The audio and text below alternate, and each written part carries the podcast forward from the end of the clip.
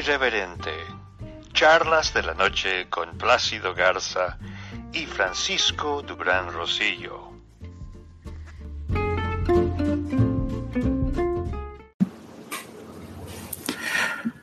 Buenas noches, audiencia de Irreverente Charlas de la Noche. Estamos tratando de contactar al senador republicano Marco Rubio, director del Comité de Inteligencia del Senado de los Estados Unidos, porque básicamente él tiene algunos aspectos de los que nos va a hablar Plácido Garza, quien está haciendo un reporte. If you would like to leave a comment about an issue, please press 1. To hear our office hours or location, please press 2. If you are interested in setting up a tour or requesting a flag, please press 3. If you need to speak with a member of our office, please press 4. To hear these options, thank you for calling. Your thoughts and opinions are important, and we appreciate you taking the time. Please leave your comment after the tone. Senator Rubio, this is Frank Duran and Mr. Plácido Garza from a radio broadcast Irreverente Charlas de la Noche. We would like to interview in regard of your opinions about the Mexican president trip to Washington, D.C. to meet with the President Donald Trump. Please call us 404 408 2637. Thank you. Bienvenido, Plácido Garza, socio editorial de Irreverente, Charlas de la Noche, quien hoy nos tiene un reporte especial desde Miami. Buenas noches, Plácido. Buenas noches, Frank. Buenas noches a la audiencia. Pues sí, este es un reporte especial desde Miami, en donde, a diferencia de lo que mucha gente piensa en México, relacionado a que el bloque opositor en contra del Obrador tiene sus oficinas en FEMSA, la empresa cervecera por antonomasia del caso de México, pues a lo mejor el, el, sitio argentino que sacó esa volada, acuérdate que nosotros le llamamos voladas a las fake news, lo que pasa es que ahora ya los millennials y las nuevas generaciones están hablando de fake news, pero en nuestros tiempos, tú te acuerdas, Frank, en nuestros tiempos eran voladas. Voladas. y, las voladas, las voladas eran noticias que se inventaban por parte de los mismos medios de comunicación, pues para ganar audiencia ante la falta de investigación, este, inventaban las notas. Ahora se les llama fake news. Bueno, el fake news que le dio relativamente vuelo en, el caso de México fue aquel que se refería a un supuesto bloque opositor anti-AMLO al que le llamaban BOA, este, que resultó un fiasco, porque solamente ese portal argentino que se llama Política Online este, la política online, así se llama, que es de un argentino que opera en México, una persona que se llama Carlos Suárez, es de Monterrey, y que no ha dado la cara, a pesar de que, como tú sabes, yo le dediqué un par de artículos en donde dije un nido de fake news llamado política online y no ha habido respuesta y como dicen el que calla otorga. En ese artículo yo desmascaré a ese sitio argentino eh, que opera en México porque es totalmente falso que el presidente de FEMSA, José Antonio este, eh, Carvajal, José Antonio Fernández Carvajal, estuviera liderando ningún movimiento en contra de, de López Obrador. eso es totalmente falso. Pero mediante ciertos contactos que tenemos aquí en Miami, logramos averiguar que eh, existe realmente un movimiento fuerte en contra de la política de López Obrador eh, desde las oficinas el número 7400 de la calle 83 Southwest en Miami, es una suite que ahí está ni más ni menos que el, el, área de, el área que representa en un momento determinado a este congresista que se llama Marco Rubio, que como bien dices tiene un papel importante en, en las áreas de inteligencia. Así es, Frank efectivamente ha venido siendo el presidente o director del Comité de Inteligencia del Senado. Por su mano pasan todos los reportes que el National Security Agency y la Agencia Central de Inteligencia le entregan diariamente al presidente Trump. Ok, entonces yo creo que ahorita han de estar muy ocupados con la visita de López Obrador, que para a juicio de muchos analistas se va a meter en una especie de trampa que le están tendiendo los, los, este, los estadounidenses allá en Washington, porque le van a echar en cara, entre otras cosas, esto los vemos documentos a los que hemos tenido acceso eh, en, en, la sede del Partido Republicano, donde eh, le, van, le van a reclamar abiertamente la manera en la que el gobierno de la Cuarta Transformación está poniéndole piedritas a los a las cláusulas relativas en el Tratado de Libre Comercio entre México y Estados Unidos nada relacionados a la parte laboral, en donde efectivamente México se, se están cometiendo muchos abusos en ese sentido que logran crear una ventaja competitiva artificial en el costo de la mano de obra mexicana contra la de los norteamericanos. Pero bueno, ese es un tema que vamos a desarrollar en próximos, próximos episodios eh, relacionado a qué es lo que le espera López Obrador en su visita a, a Washington. Pero en esta ocasión, yo quisiera centrarme en un reporte de primera mano al que tuvimos acceso, en donde de alguna manera nos queda bien claro qué es lo que se está cocinando alrededor de las fuerzas opositoras eh, en México en contra de López Obrador. Eh, el bloque opositor amplio, al que se le llama la BOA, que realmente representa una amenaza para la administración de López Obrador, no está en México, Frank, está en Miami y es justamente la oficina de ese senador republicano, hay que decirlo por Florida, que se llama Marco Rubio, y es un hombre de todas las confianzas del Partido Republicano, este, que obviamente pues tienen el poder a, a, Donald Trump. Eh, una, una indagación cruzada de un dato que me pasaron conecta a Marco Rubio con un personaje que se llama Paul Singer.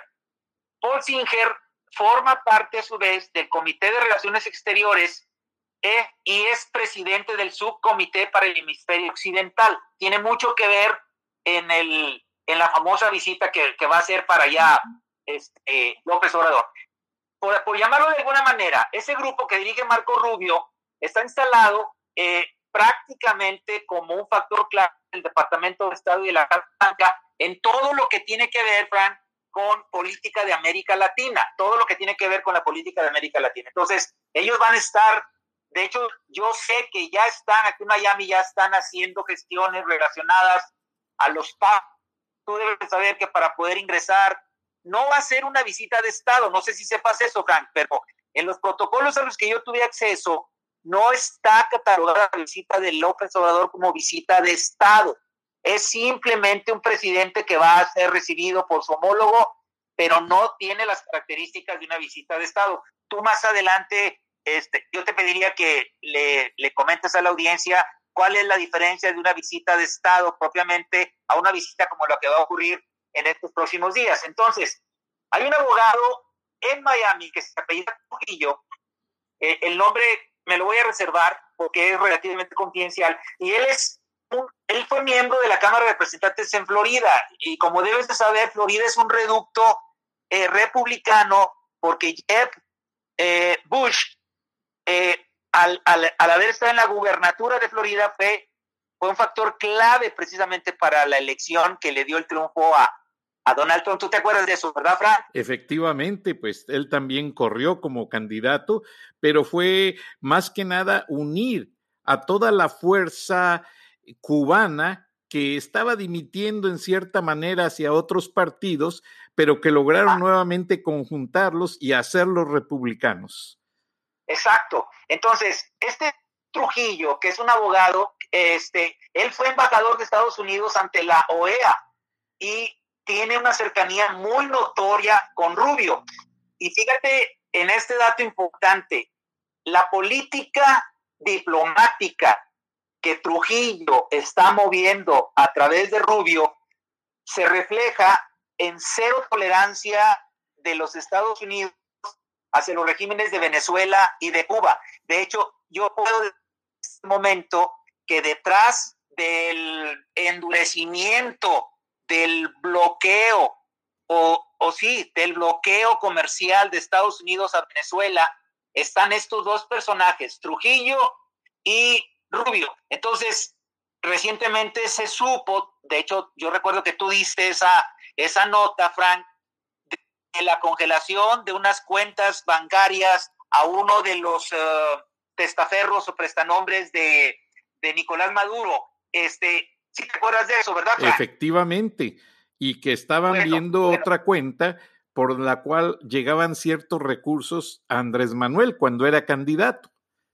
Exacto. Bueno, pues la conexión es que Trujillo y Rubio están detrás de toda la estrategia financiera por parte de los Estados Unidos para la, la, congelación de las cuentas de ese testaferro que ya fue apresado en estos momentos. Entonces, por ahí vamos. Entonces, hay otro abogado de Miami que es uh, eh, cubano-americano, que fue egresado, él es egresado de la Universidad de Georgetown en Washington. E, este se apellida Claver. Eh, no sé si, la verdad es que no sé cómo se pronuncia, si es Clever o Claver, porque ya ves que es de ascendencia cubana. Él está siendo candidateado por la Casa Blanca para llegar a ser el primer presidente no latinoamericano, fíjate bien, del Banco Interamericano de Desarrollo. O sea, Claver de alguna manera es otro elemento, es otro elemento muy importante dentro de todo esto que está sucediendo alrededor del bloque opositor en contra de López Obrador en los Estados Unidos. En, en unos reportes que yo estuve leyendo de la revista The Economist, están hablando de un personaje controversial por su anticastrismo, o sea, por la oposición que tiene al régimen de los Castro en Cuba, y me estoy refiriendo a este Claver. Entonces, estoy, estoy juntando las piezas para llegar al punto central. Ellos están formando prácticamente parte de lo que aquí se conoce como el Grupo de Miami, en donde están eh, de alguna manera asociados políticos, empresarios, eh, líderes de la sociedad civil de Miami, eh, refugiados y asimilados. aquí en la zona de Florida les llaman asimilados, Frank, a los cubanos que se meten a la sociedad norteamericana. En, lo que en lo que les ellos se identifican es en el en que son neoconservadores, o sea, la política económica que ellos promueven es el neoconservadurismo. Y obviamente con esto que acabo de decirte, el antagonismo que representa el neoconservadurismo contra la cuarta transformación es más que evidente. ¿Por qué? Déjame que cite un tuit que Marco Rubio subió recientemente. Esto fue, si mal no recuerdo, por ahí de febrero. El tuit dice lo siguiente. Esperaba que se pudiera redefinir la relación Estados Unidos-México como una asociación estratégica, no una asociación de asistencia, como una alianza que atendiera nuestros retos comunes, pero el, inexplicable, fíjate bien en eso, pero el inexplicable apoyo del nuevo gobierno de López Obrador y su cuarta transformación a Nicolás Maduro está poniendo todo en tela de duda. Ese tuit lo subió a la red Rubio en febrero, Frank, en febrero, cuando todavía ni siquiera se estaba hablando de pandemia ni nada por el estilo. Lo que sucede es que, como bien dijiste, la ascendencia que tiene Rubio en las áreas de inteligencia de los Estados Unidos se anticiparon cuatro meses a lo que ocurrió recientemente, que fue el descubrimiento de las cuentas bancarias de los testaferros de Nicolás Maduro y una vinculación con tres personajes en la Ciudad de México, dos cubanos y un venezolano, que en estos momentos me reservo los nombres, pero que estamos verificando que tienen un departamento que rentaron en una de las zonas más importantes y caras de la Ciudad de México, que es en Polanco, y que fueron dados de alta como asesores de la Secretaría de la Contraloría. Estos tres personajes, dos cubanos y un venezolano, están viviendo en ese departamento. Voy a hacer todavía lo más específico que me es posible nivel de confidencialidad. En una calle que se llama Ansu, eh, no, en una colonia que se llama Ansures. La calle se llama Eugenio Su. Se escribe S-U-E. El piso me lo reservo, aunque ya lo tengo. El número del departamento me lo reservo, aunque ya lo tengo. Y el nombre del rentero me lo reservo, aunque también ya lo tengo. Entonces, esos datos fueron filtrados por un área del Departamento de Inteligencia de los Estados Unidos a una fuente muy confiable que tenemos nosotros en Miami y resulta que ese reporte de inteligencia ligado entre México y los Estados Unidos nos habla de una animadversión evidente por parte del Partido Republicano en contra de las políticas de la cuarta transformación. ¿Cómo ves este reporte hasta el momento, mi querido Frank?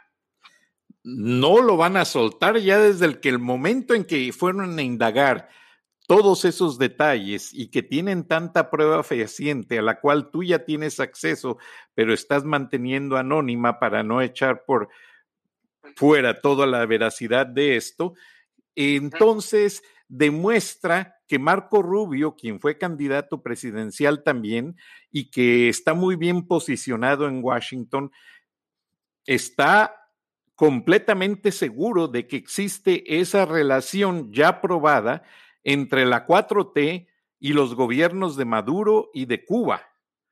Sí, y no, y no solamente esto, eh, porque eso como que de alguna manera ya no los olíamos todos, sino que esa, ese coqueteo de López Obrador hacia el socialismo chavista y hacia el socialismo castrista, lo único que está haciendo es provocarle más problemas a México como país, porque la animadversión que se siente en Miami en la víspera de la visita de López Obrador a la Casa, a la casa Blanca o a Washington, no sabemos en dónde lo van a recibir, es muy evidente. Ahora, quiero llamar la atención de nuestra audiencia y de los analistas que nos están haciendo el favor de escucharnos para que se fijen en los próximos días o semanas, yo creo que no va a llegar a un mes, en un hecho que va a ocurrir y que dependiendo de quién sea el nombre que ocupe ese puesto, nos vamos a dar cuenta quién de las dos o cuál de las dos fuerzas que en estos momentos están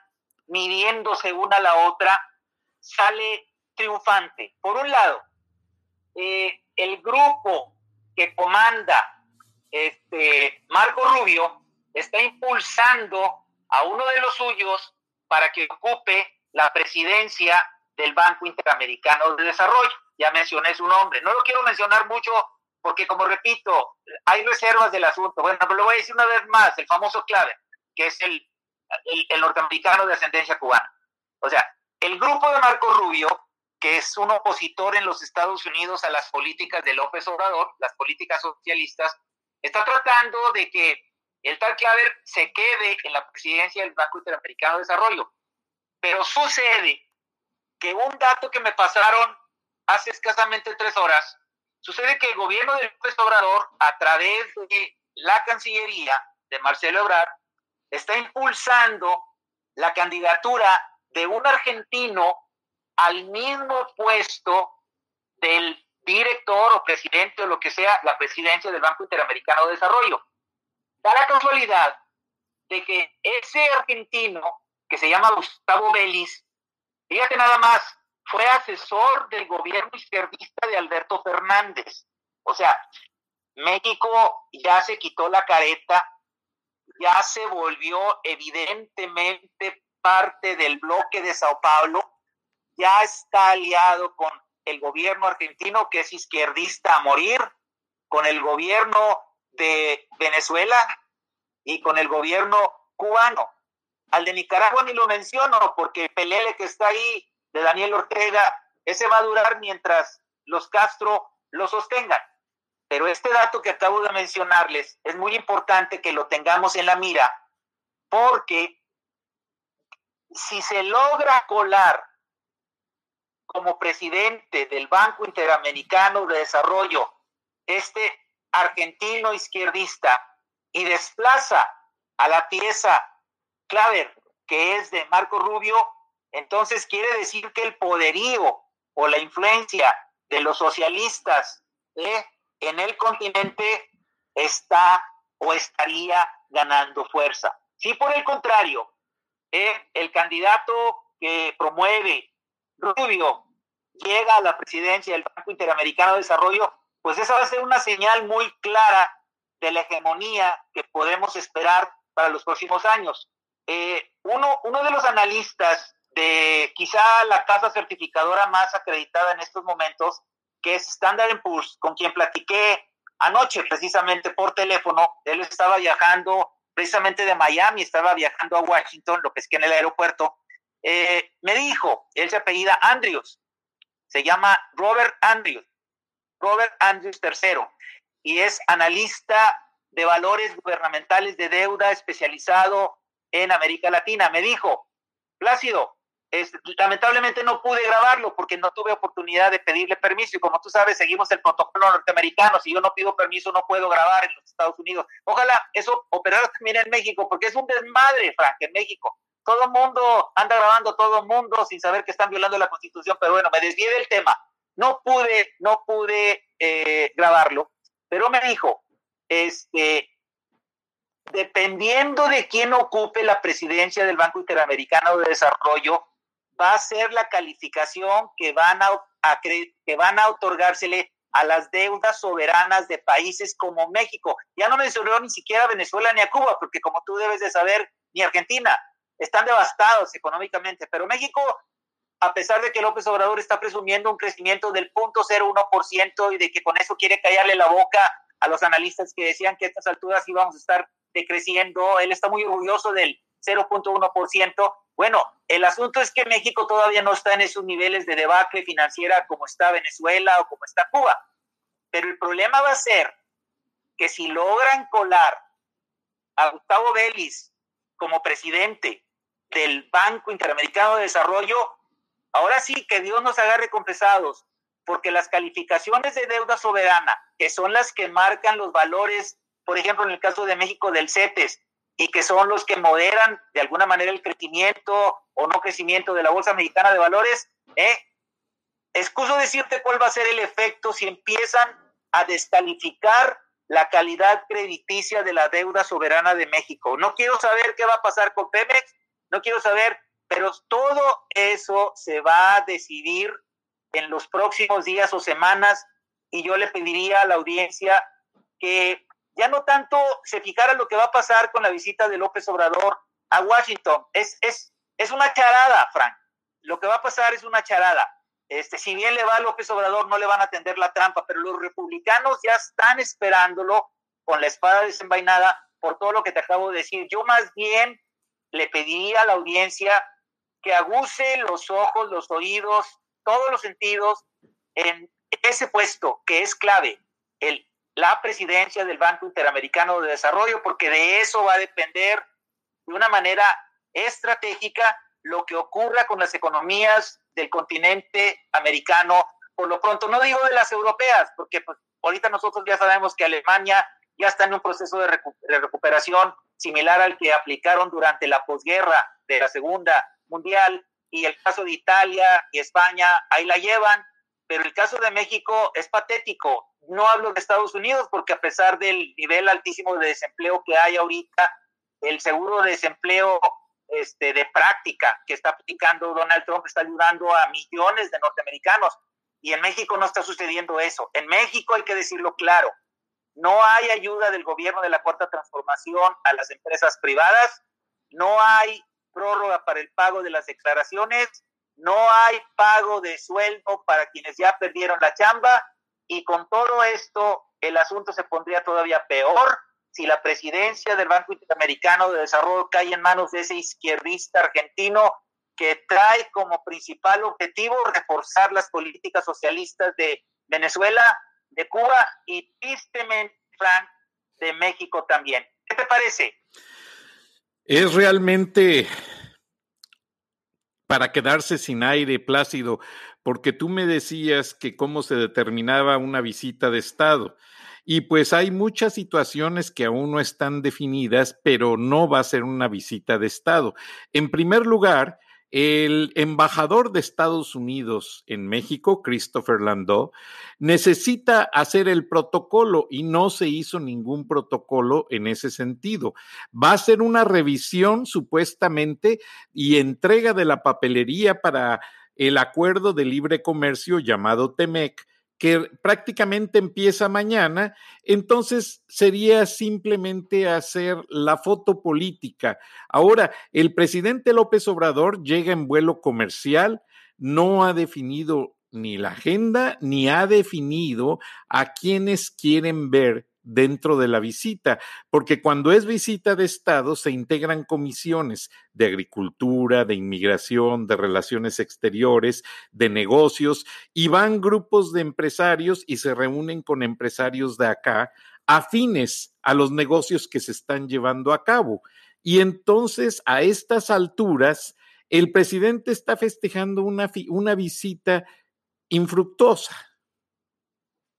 Sí, por decirlo elegantemente. Entonces, si me confirmas lo que yo decía, Frank, de que no es una visita de Estado, así es, porque eso fue lo que yo dije al principio, así es, lo tienes confirmado. Efectivamente, hasta ahora no se menciona visita de Estado. Ahora se supone que el canciller Marcelo Ebrard iba a dar a conocer el día de hoy los detalles de la visita y todavía no ha habido ningún protocolo oficial ni de México ni de los Estados Unidos. Ahora, como decimos aquí en México, para meterle más mocos a la tole. Espero que la puedas traducir, no sé cómo. Te voy a meter en una bronca con esa traducción. Pero acá se dice, para meterle más mocos a la tole, déjenme que les platico otro incidente que acaba de ocurrir. Cuando hay una visita de esta naturaleza, ya sabemos que no es de Estado, porque no están los protocolos armados, pero cuando hay una visita de un presidente a otro, el embajador de ese país visitante al que es visitado, pues tiene un papel preponderante. Inclusive yo averigüé que inclusive más preponderante que el canciller. Bueno, les tengo una noticia, estimados amigos. Quien debería liderar todo el equipo logístico relacionado con esta visita de López Obrador a Estados Unidos sería la embajadora mexicana en Washington, doña Marta Bárcena. Pero no es así de muy buena fuente sé, esto no se ha confirmado por la Cancillería, pero por favor denlo por hecho, porque la fuente es de primerísimo nivel. De buena fuente les digo, quien lidera esta visita no es Marta Bárcena, la embajadora, es Marcelo Ebrard. Entonces, para el que quiera oír, ahí está el dato. Para el que quiera interpretar, ahí está el dato. Para el que quiera analizar, ahí está el dato. Marcelo Ebrard por encima de la jerarquía de una embajadora en los Estados Unidos, moviendo todo. ¿Qué quiere decir? Que es más tema político de relumbrón que tema económico, tema social, tema de seguridad, tema de, de, seguridad, de salud. Como bien dijiste, no se conoce el nombre de ningún delegado específico en cada uno de esos temas que vaya a reunirse con sus pares en Estados Unidos. Entonces, es muy, es muy, es muy significativo el hecho de que Marcelo Ebrard esté reclamando para sí todo el trabajo logístico de esta visita y que Marta Bárcena, con toda la experiencia que tiene, porque es una señora embajadora, Marta Bárcena es un orgullo para México en el mundo. La carrera que esa mujer ha realizado es impresionante.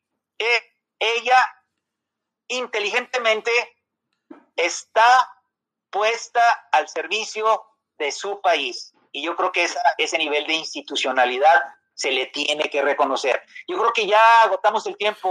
Nos queda un minuto, pero simplemente agrego que la señora Marta Bárcena se ha reunido con el senador Lindsey Graham y ha hecho una serie de trabajos interesantes porque este senador es republicano y ha ha tratado de acercar más el mundo de los negocios de México en Washington, que como tú recuerdas, pues tuvo una etapa difícil al inicio del gobierno del presente presidente y que ella ha tratado de mantener ese nivel de confianza para que se ejecutara totalmente el TEMEC, el Tratado de Libre Comercio, pero no nos queda otra más que despedirnos, Plácido, y un minuto en conclusión.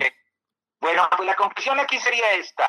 El, el rol de Marta Bárcena en esta visita ha sido con un perfil bajísimo, pero eso de ninguna manera le resta importancia a su trabajo, porque como bien dices, ella ha tenido un rol preponderante en los ajustes que se hicieron en la renovación del Tratado de Libre Comercio entre los tres países, que ahora es un TEMEC, y a ella le tocó jugar un papel diplomático importantísimo precisamente a la hora de las negociaciones. El señor Seade, que fue nombrado por López Obrador como jefe de los negociadores, yo sé que estuvo muy bien apoyado por la Embajada de México en los Estados Unidos. Y bueno, Gracias a la audiencia por el tiempo y gracias a ti, Frank, y hasta la próxima. Gracias, Plácido. Gracias a toda la audiencia y buenas noches. Nos escuchamos mañana. Gracias, buenas noches.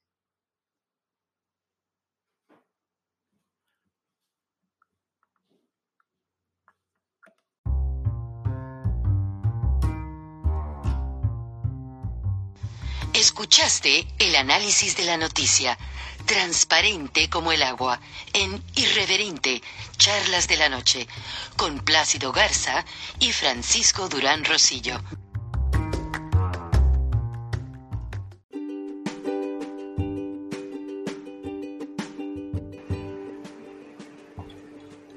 Beatriz Pajés, la voz más acreditada de la opinión editorial en México cada semana en Irreverente, Charlas de la Noche. Y la puedes leer en www.siempre.mx.